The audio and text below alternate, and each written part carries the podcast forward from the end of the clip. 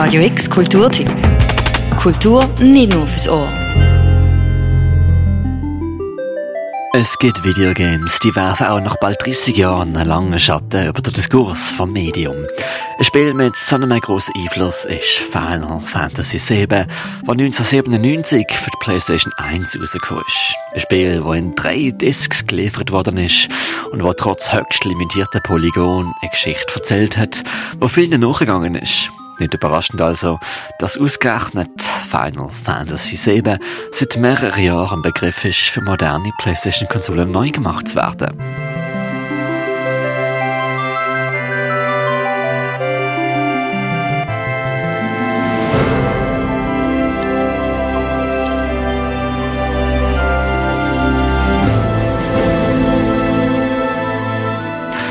Final Fantasy VII Remake ist vor vier Jahren der erste von drei Teilen gesehen, wo Geschichte nochmal neu erzählt hat.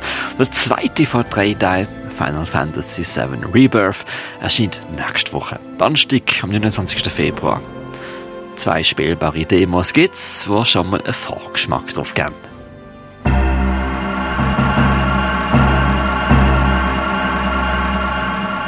Final Fantasy ist ein japanische Rollenspiel, also eine JRPG-Serie.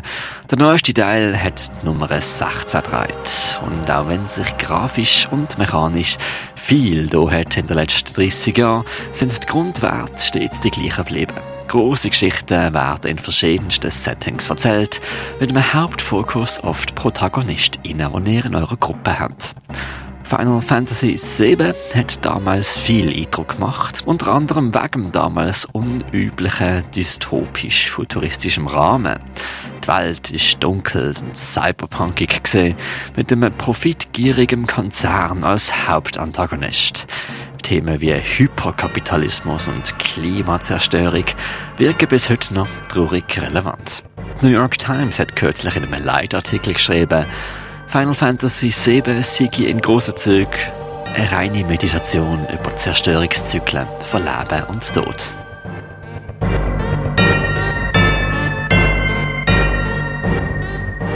Seit vorgestern können SpielerInnen, die eine PlayStation 5 daheim haben, einen Einblick von Final Fantasy VII Rebirth erhaschen.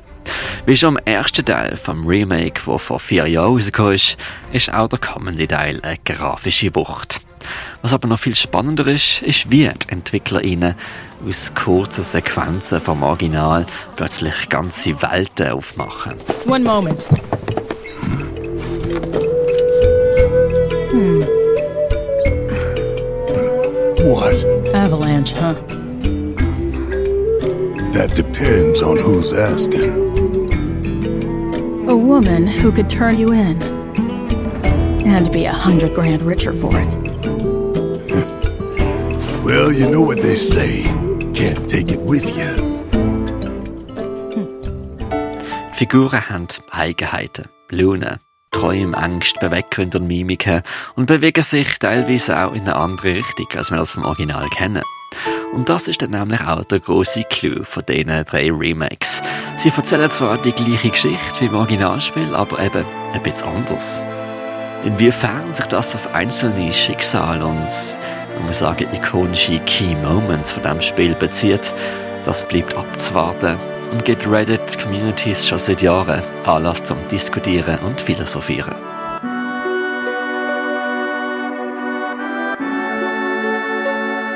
Was im kommenden, im zweiten von diesen drei Remake-Teilen neu sein wird, auch mechanisch im Vergleich zum ersten Remake-Teil, der vor vier Jahren rausgekommen ist, ist unter anderem die Open World oder die Open Zones, wie es die EntwicklerInnen sagen. Statt der linearen Korridore gibt es diesmal mehr zu erkunden, auch wenn sich euer Avatar teilweise ein bisschen holprig übers Territorium stört. Vieles ist aber schneller, flüssiger und fühlt sich weniger schwer an. Das gilt für die Echtzeit-Battles, wie auch für die Fortbewegungsmöglichkeiten und die scheinbar massenhafte Anzahl an Minigames, die von Delfin schwimmen bis zu Klavierspielen geht.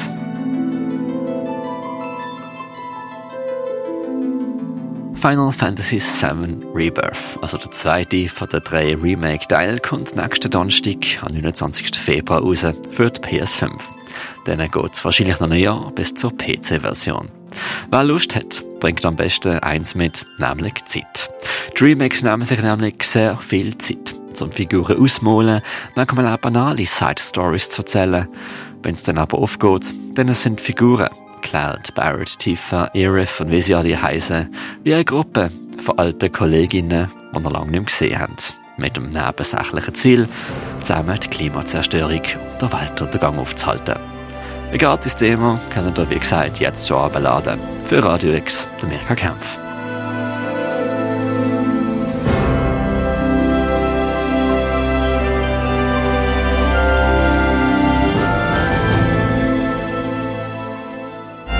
Radio X Kulturtipp. Jeden Tag mehr. Kontrast.